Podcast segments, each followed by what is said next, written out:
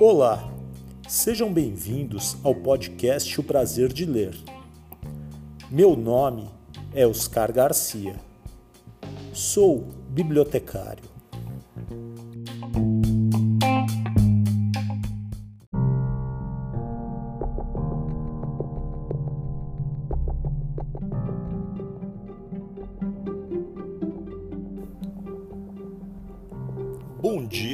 Você ouve o podcast de dia. Boa tarde se você ouve este podcast à tarde. Boa noite se você ouve o podcast à noite. E boa sorte se você está ouvindo este podcast de madrugada.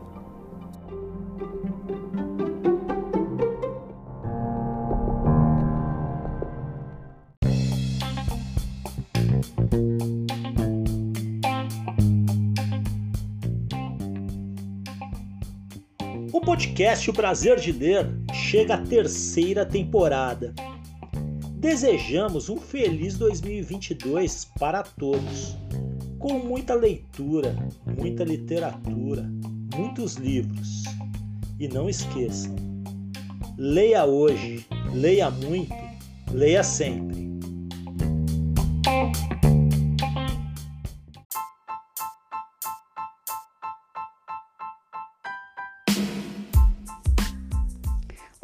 Eu sou Regina Drummond, autora de muitos livros para crianças e jovens, tradutora, contadora de histórias, e não perco um único episódio de O Prazer de Ler com Oscar Garcia.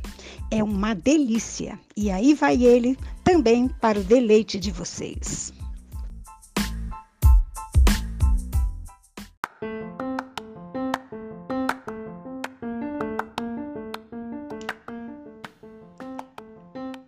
Coleção Literatura Juvenil, programa número 2, terceira temporada. História de hoje: Deu a louca no mundo, de Beto Junqueira, editora Estrela Cultural.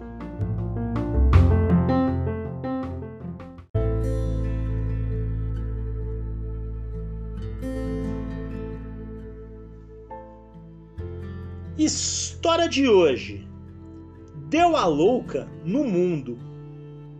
De Beto Junqueira, editora Estrela Cultural. Iremos ler os dois primeiros capítulos da obra.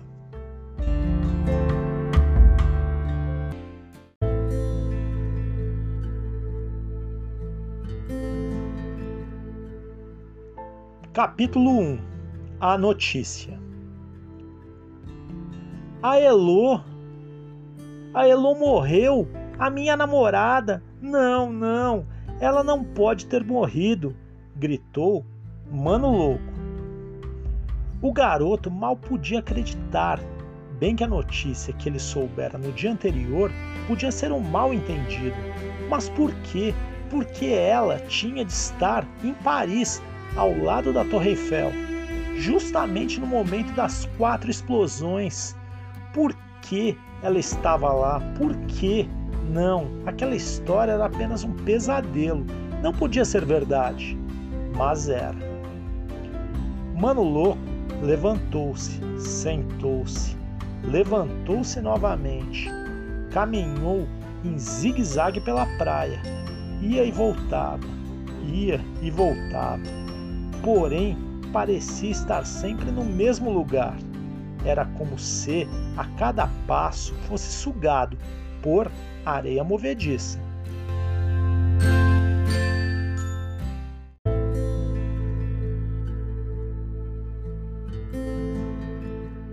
Assim como ele, mestre Alceu e os outros três integrantes dos Natos não sabiam o que fazer.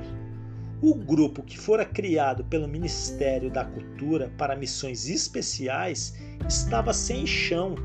Não, não, ela não pode ter morrido, bradou mais uma vez desesperado. logo a sua companheira, na qual levou tanto tempo para dar o primeiro beijo. Ah, aqueles momentos à beira-mar, abençoados pelo Cruzeiro do Sul e pelo poeta Camões. Ele se lembrava como se fosse ontem. Elô era seu primeiro e grande amor.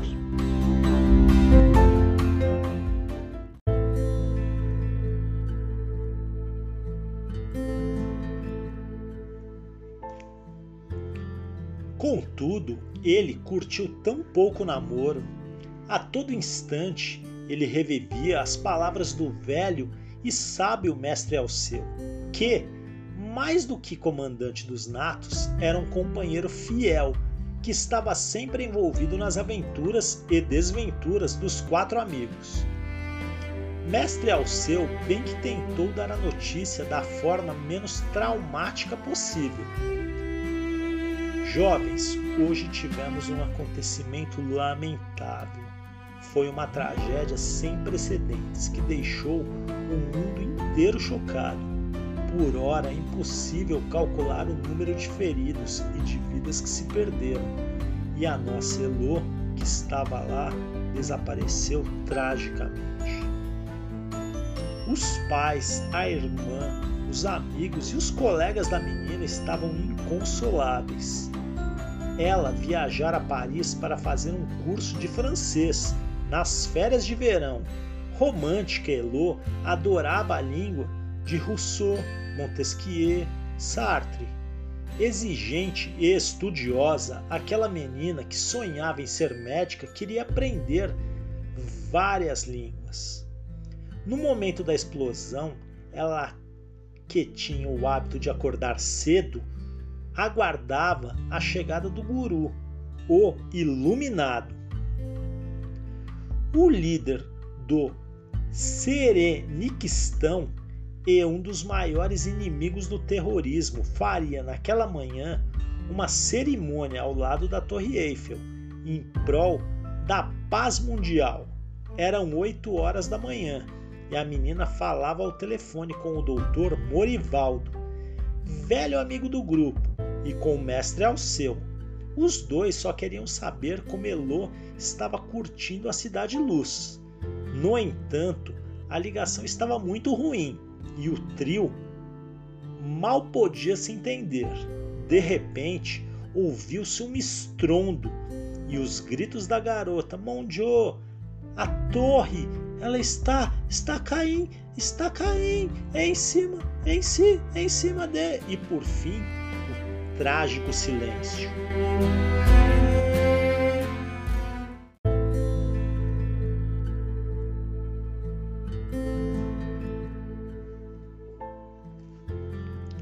As autoridades francesas não tinham dúvida, a ação era um atentado contra o Iluminado, que pregava incansavelmente o fim do terror organizado.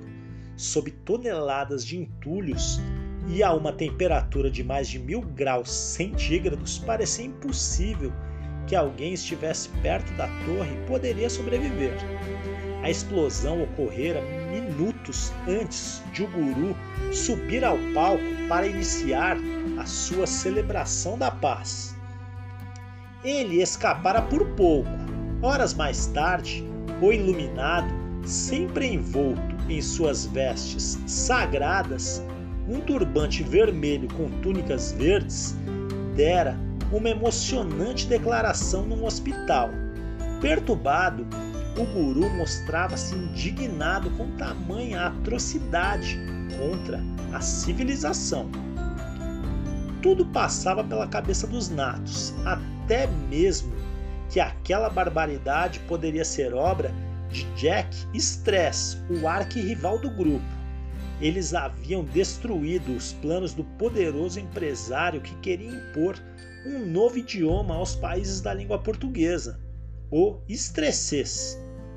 Com isso, sua editora, a Jack Book, perdera bilhões em vendas.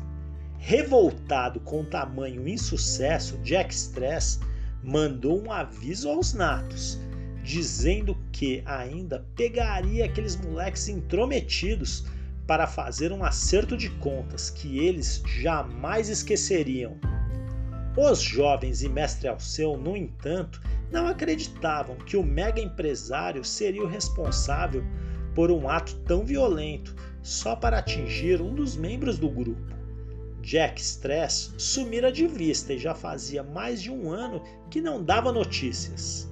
Alguns diziam que ele enlouquecera de vez, outros garantiam que Jack Stress estava morto.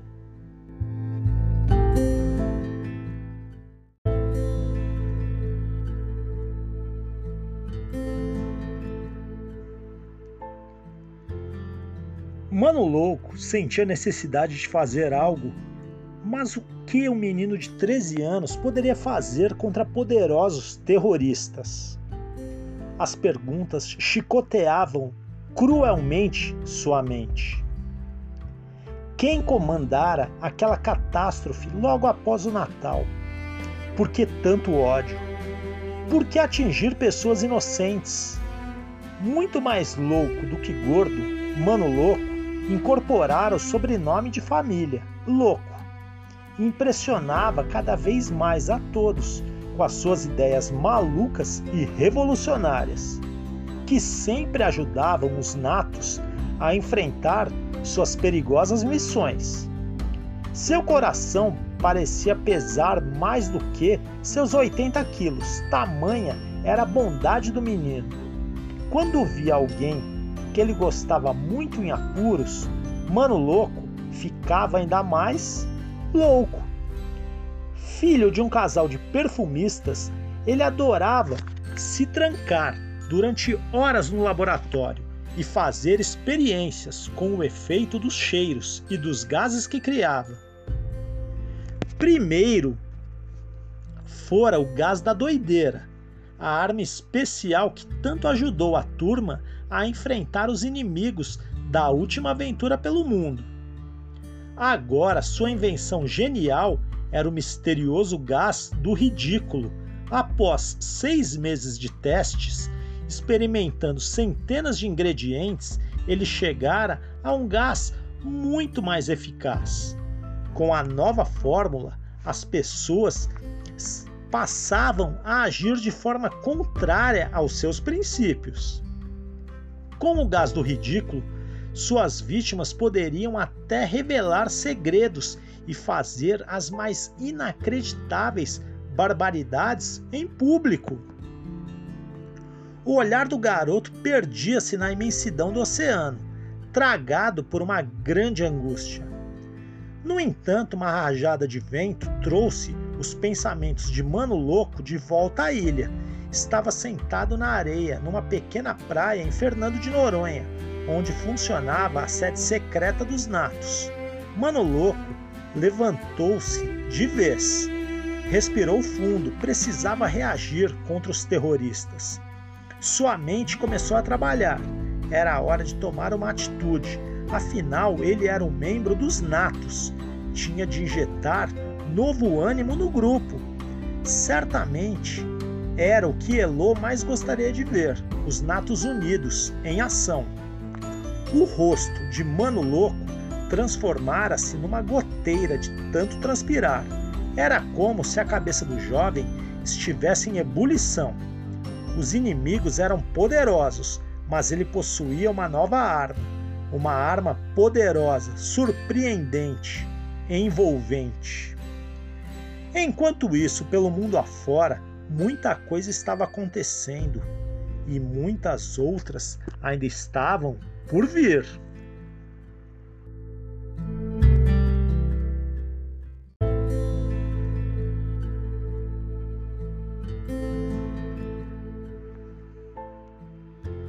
Capítulo 2 O terror toma conta do mundo. Mestre Alceu dera a terrível notícia aos natos assim que chegaram à sede do grupo. Os pais dos jovens não só os apoiavam, como também se orgulhavam do envolvimento deles em causas tão nobres, como a defesa da língua, das raízes culturais, do patrimônio histórico. Entretanto, dessa vez, ninguém podia imaginar o que eles teriam pela frente. Todos possuíam passe livre nas companhias aéreas nacionais e, com isso, haviam chegado em poucas horas à ilha. Além de Mestre Alceu, de Elô e do Mano Louco, o afro-baiano Toby e a carioca Luzia faziam parte do grupo de elite, recrutado num concurso e que já desvendara com êxito muitos mistérios.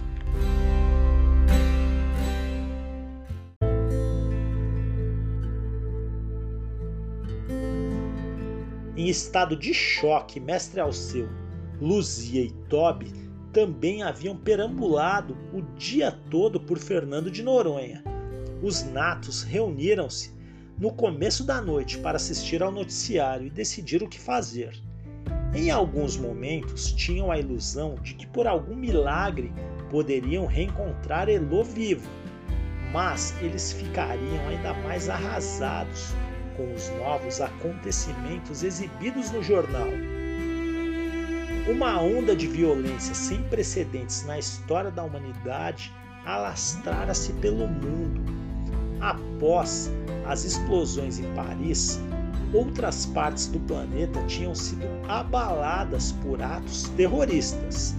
Em Londres, a famosa torre do Big Ben também fora atingida por quatro explosões ao mesmo tempo detonadas por terroristas suicidas, acertando em cheio o monumento mais tradicional da Inglaterra. A população estava perplexa e desorientada.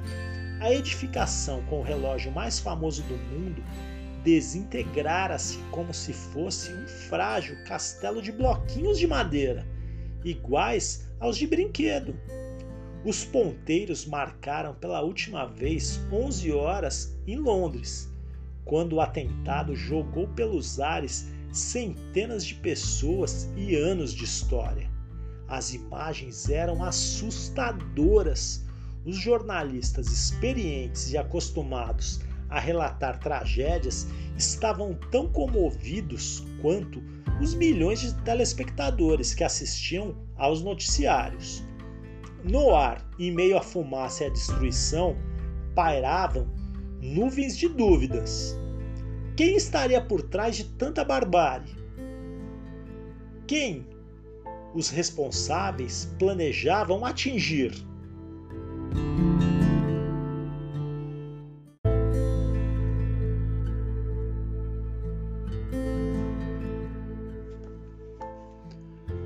Os terroristas agiram do outro lado do mundo também.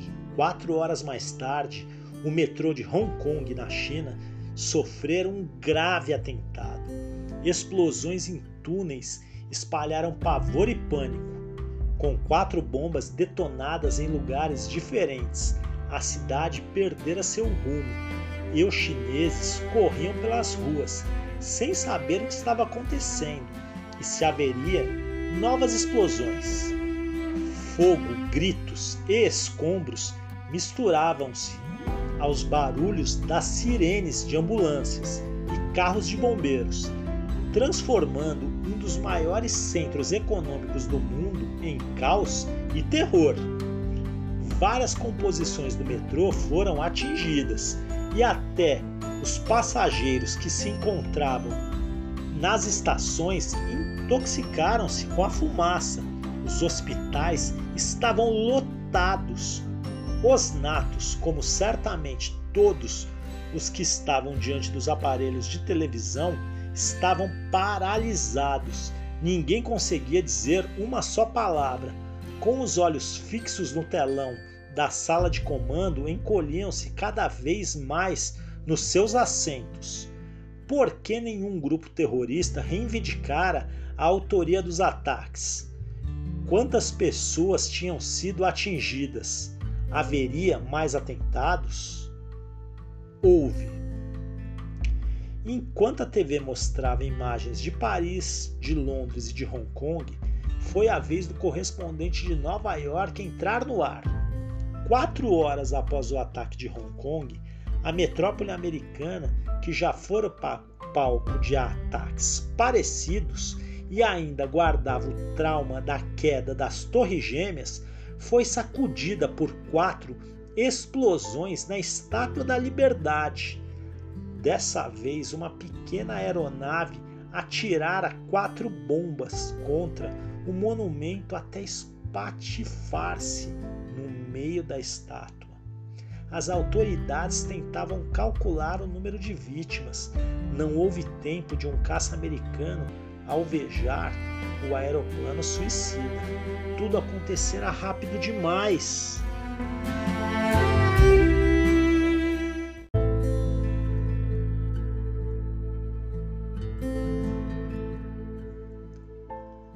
Quatro atentados, finalmente balbuciou Toby, calando-se em seguida. O garoto de 12 anos, apesar de ser o caçula do grupo, era bem mais alto que seus colegas. Toby era um mulato forte e musculoso que lutava capoeira, arte que aprendera na cidade em que morava, Salvador. Ele era corajoso e adorava missões arriscadas. Porém, só de ouvir falar em bombas sentia até arrepios. Pudera, quando pequenino enfrentara com seus pais os rigores de uma guerra civil em Angola, seu país natal. O barulho e a imagem das explosões ficariam para sempre na memória do menino. Aquele novo festival de barbaridades apagara o brilho do seu sorriso, que, como o de Elô, irradiava otimismo e entusiasmo todos aqueles que o cercavam. Um ataque a cada quatro horas, observou o mestre Alceu sem dizer mais nada.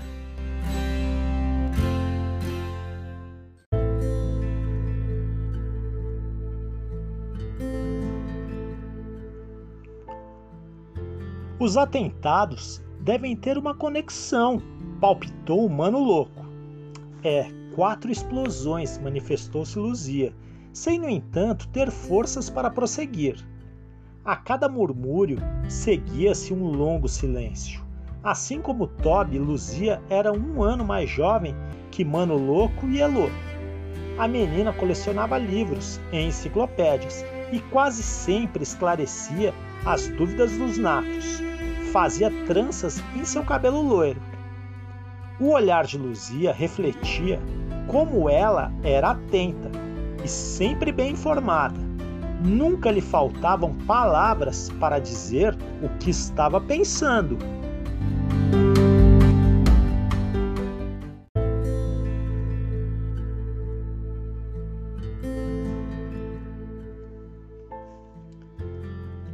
essa altura, mestre Alceu estava em pé, com uma mão alisando seu bigode grisalho e a outra coçando sua careca lustrosa, que respingava de tanto suor.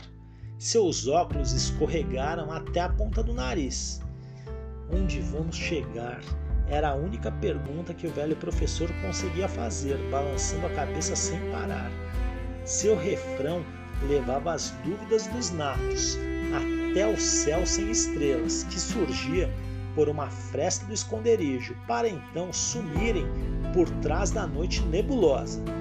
Autoridades do mundo inteiro lamentavam o ocorrido. Chefes de Estado, políticos e celebridades concediam entrevistas sem parar. Todos estavam desesperados. Os quatro grandes VIPs as personalidades mais populares da atualidade não saíam da tela da TV. Eles eram os que mais se manifestavam. A modelo Linda Bellasson, o jogador de futebol Bob Cash e a apresentadora Lolita Flash chamavam e clamavam por uma atitude firme dos governos. Da mesma forma, o líder espiritual, o iluminado, convidava o mundo para fazer uma corrente pela paz em homenagem às vítimas. Todos os grandes VIPs demonstravam estar sensivelmente abalados. Toby também se levantava e começava a dar murros no peito como forma de externar a sua revolta. Sua descomunal força física fazia a cada passo o piso de madeira da sala vibrar. Luzia, que sempre fora uma garota firme, mal conseguia conter o choro. Seus olhos estavam marejados.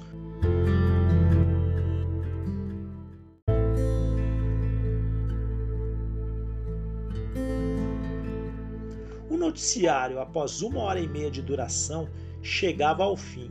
Foi anunciado que muitos boletins iriam ao ar durante a programação com novas informações sobre os ataques terroristas. O pavor estava estampado no rosto do casal de âncoras do jornal, acostumado a cobrir os mais trágicos acidentes. Assim como eles, todos que assistiam à TV tinham a impressão de que, a qualquer momento, em qualquer lugar, qualquer um corria o risco de ir pelos ares. Ao final do jornal, os dois apresentadores sequer conseguiram desejar boa noite. Aliás, nem poderiam. Fim do capítulo 2.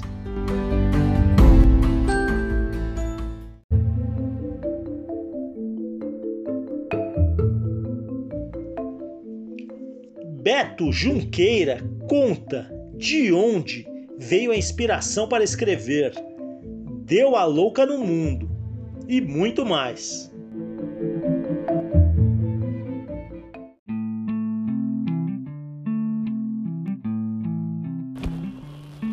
Olá moçada, aqui é o Beto Junqueira.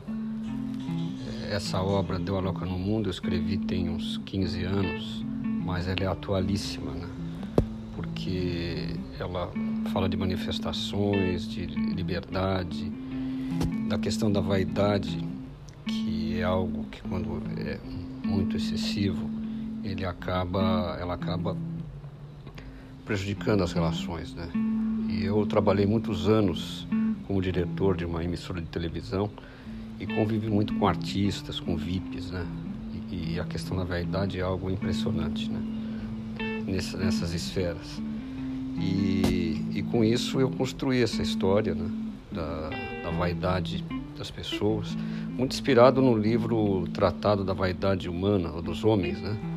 do Matias Aires, escrito no século XVIII, mas também atualíssimo. É o nosso Elogio da Loucura, do Erasmo de Roterdã, que é um livro que foi escrito na época do Renascimento está atual até hoje. E essa história ela é inspirada em, em vários personagens, é uma continuação praticamente do Código de Camões, em que o Mano Louco, sempre apaixonado pela Elô, na verdade, inspiração numa ex-colega no tempo de colegial, uma ex-colega que eu tinha no colegial, né? E, e o Mano Louco, ele é o líder desse grupo, ele tem uma, uma arma que é usada para... É, é o gás da loucura, da doideira que jogado nas pessoas deixam elas doidas e passa a ter atitudes completamente fora da curva, né? O que torna a obra muito engraçada. E ao desaparecimento da Elo, ela desaparece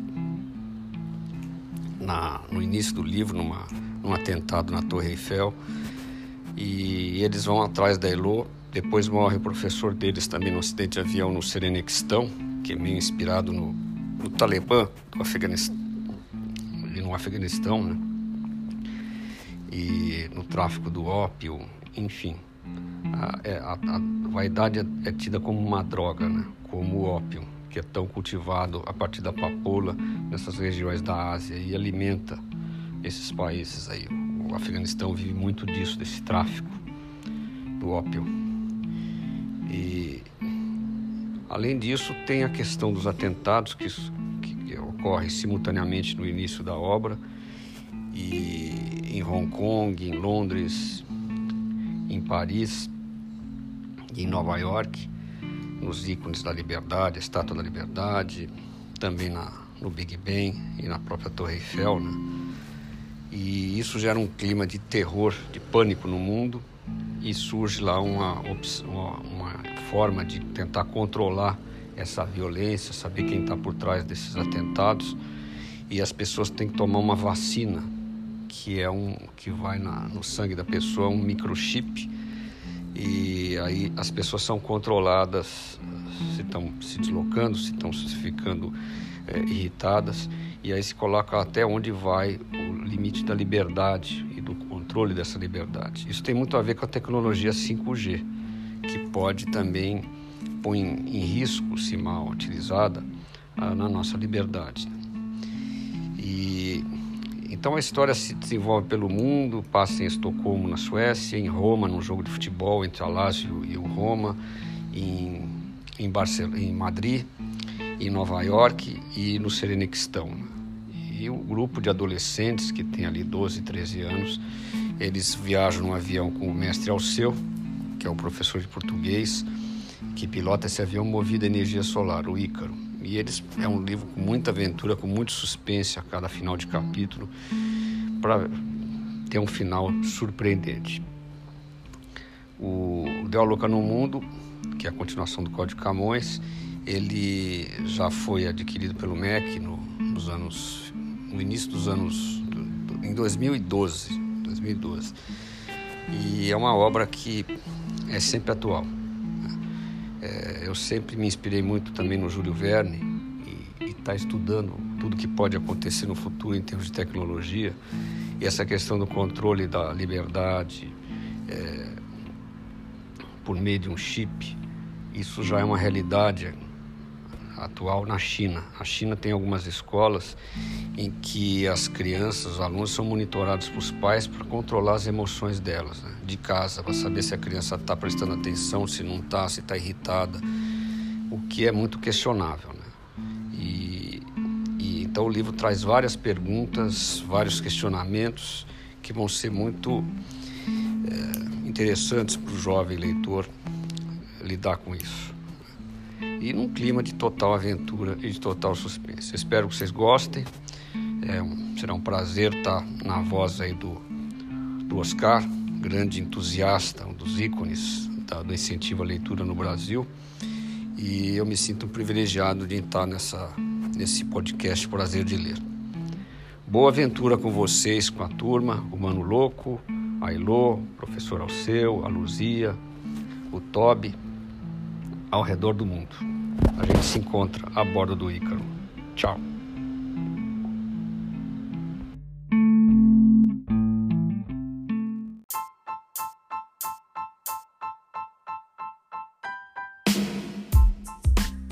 Olá, eu sou a Cláudia Alves, consultora comercial do Grupo Ciranda Cultural, e você está ouvindo o podcast O Prazer de Ler com Oscar Garcia. Aproveite!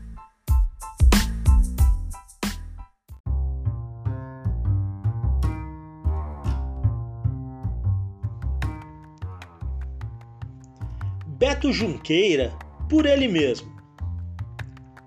Sempre gostei de viajar. Desde pequeno eu me aventurava pelos mapas e, com o tempo, comecei a conhecer o mundo. Cresci entre as fazendas de Minas Gerais e as vilas do norte de Portugal, palco das minhas histórias favoritas. Em meio a tanta fartura para criar, com 9 anos de idade, eu escrevi meu primeiro caderno de contos. A pipa amarela era o que eu mais gostava. Desde então, não parei de escrever, na escola, na faculdade, nas empresas que trabalhei.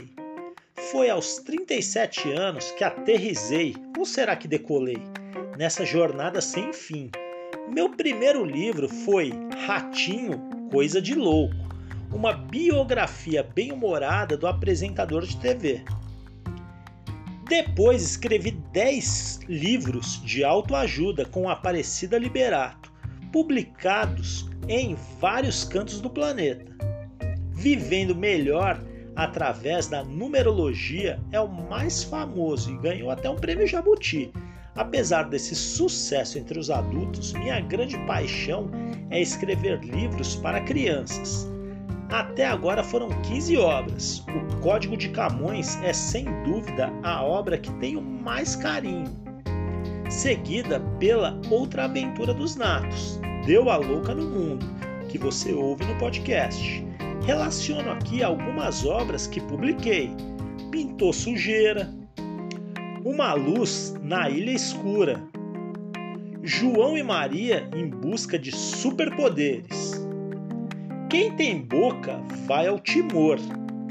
E Ecopiratas em Fernando de Noronha. Na Bienal de 2018 lancei a editora Estrela Cultural, da qual sou responsável, e hoje é uma das cinco casas editoriais infanto-juvenis. Procurei prestigiar a cultura brasileira, a autoria nacional e criar novas experiências de leitura. Quero cada vez mais abrir portas para nossa gente e prestigiar pessoas comprometidas com a leitura.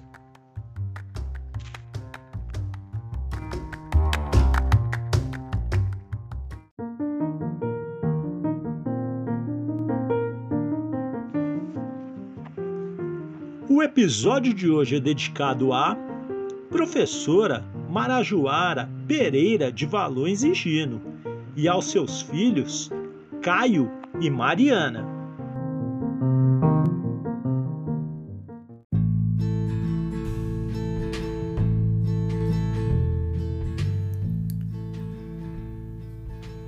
Chegamos ao final de mais um episódio.